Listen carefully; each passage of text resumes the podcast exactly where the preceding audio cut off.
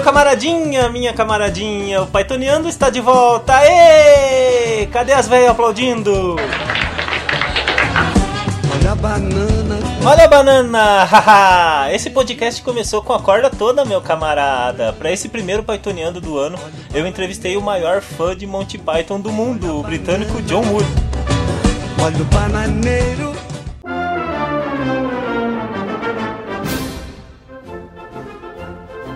Foi um bate-papo descontraído, onde ele contou da primeira vez que assistiu Monty Python, lá nos idos de 1969, contou como ele virou o quase maior fã de Monty Python do mundo, e contou do dia em que ele pediu a mão da namorada em casamento, na presença de membros do Monty Python. Vamos parar então de lenga-lenga e ouvir logo?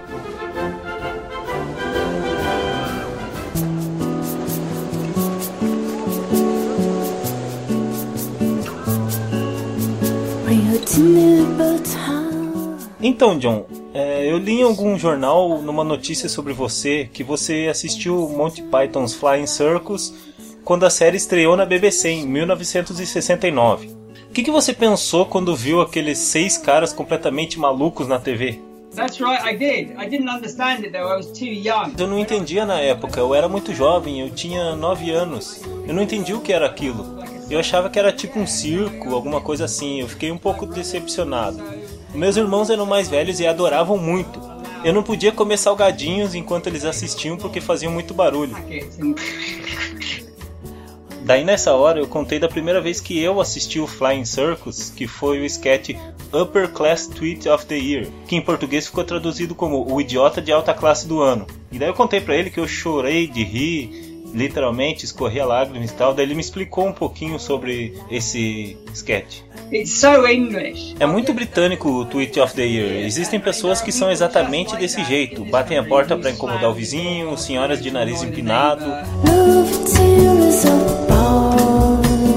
E como que você ficou conhecido como o maior fã de Monty Python do mundo?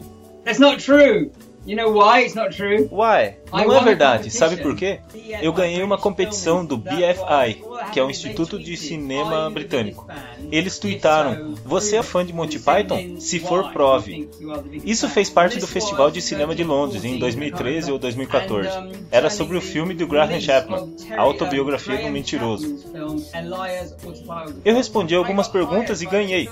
E como prêmio, eu fui convidado pela companhia de divulgação do filme para cuidar da conta do Twitter por três meses. E foi assim que decidiram que eu era o maior fã, do nada. Eu contei essa história para os jornais, só que a mídia exagerou. Eu comecei sendo o maior fã apenas segundo o BFI, e cada vez que os jornais mencionavam, ficava maior, cada vez maior. Eu era o maior fã da Inglaterra e de repente eu virei o maior fã de Monty Python do mundo.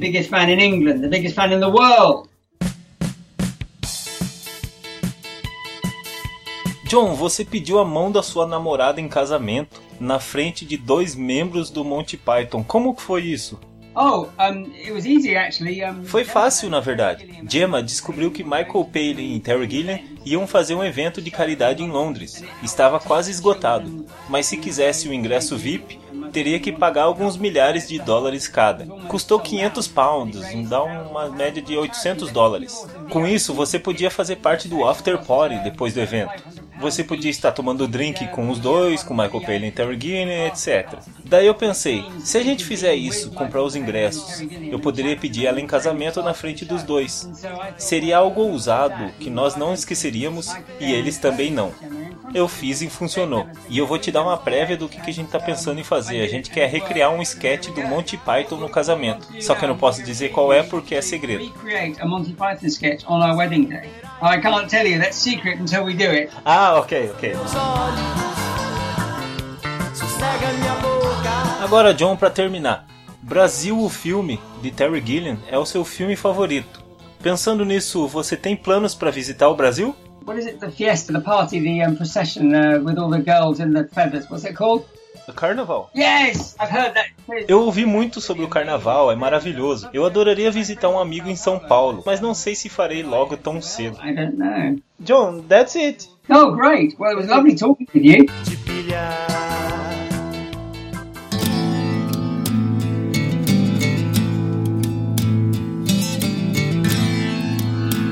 É isso aí, meu camarada. Essa foi a entrevista com John Wood. Depois de 10 anos de jornalismo, essa foi a minha primeira entrevista em inglês. Eu estou orgulhosíssimo, apesar do meu inglês ser tão horrendo. Eu queria ter conversado muito mais com ele, só que ele é muito ocupado e os fusos horários também não batiam. E daí a gente conversou um pouquinho também, não só sobre Monty Python, mas sobre outra coisa. O pai dele foi um oficial do exército britânico durante a Segunda Guerra Mundial. O pai dele é considerado o oficial que libertou o campo de concentração de Bergen-Belsen, na Alemanha. Nesse campo de concentração morreu a Anne Frank, do famoso diário de Anne Frank. E a Anne Frank, ela tinha uma amiga, estudou junto com ela na escola, tudo. Aí um tempo depois elas nunca mais se viram, né? Porque a Anne Frank foi presa. Aí um, anos depois as duas se reencontraram nesse campo de concentração. Infelizmente a Anne Frank morreu, mas essa menininha não morreu e o pai do John Wood, que é o Leonard Bernay, conheceu essa menininha, libertou ela e ela mora em São Paulo. Então, até o John Wood falou que a ligação que o pai dele tinha com o Brasil é por causa dessa mulher. Eles se escreviam cartas, etc. Até ele me mostrou um link da revista Brasileiros que conta a história dessa mulher e cita até o pai dele. Eu vou deixar o link aí no, no post do site. O, o link da revista Brasileiros com a matéria sobre essa menininha de 80 e tantos anos que o pai dele libertou do campo de concentração na Alemanha. Uma historinha que eu queria compartilhar com vocês. De lava e de marfim. My friend's got a girlfriend and he hates that bitch. He É, meu camaradinho, então chegamos ao final desse primeiro Pythoniano de 2017. Sensacional! E se você tiver alguma dúvida ou alguma sugestão, não esqueça de mandar e-mail para contato@andartolo.com. Acesse o site www.andartolo.com, que é o site quase mais completo sobre Monty Python do Brasil. Se você tiver Twitter e quiser seguir o ministro, é Andartolo. E se você tiver Instagram, bom pra você, porque o ministro do Andartolo não tem Instagram. Até a próxima e tchau!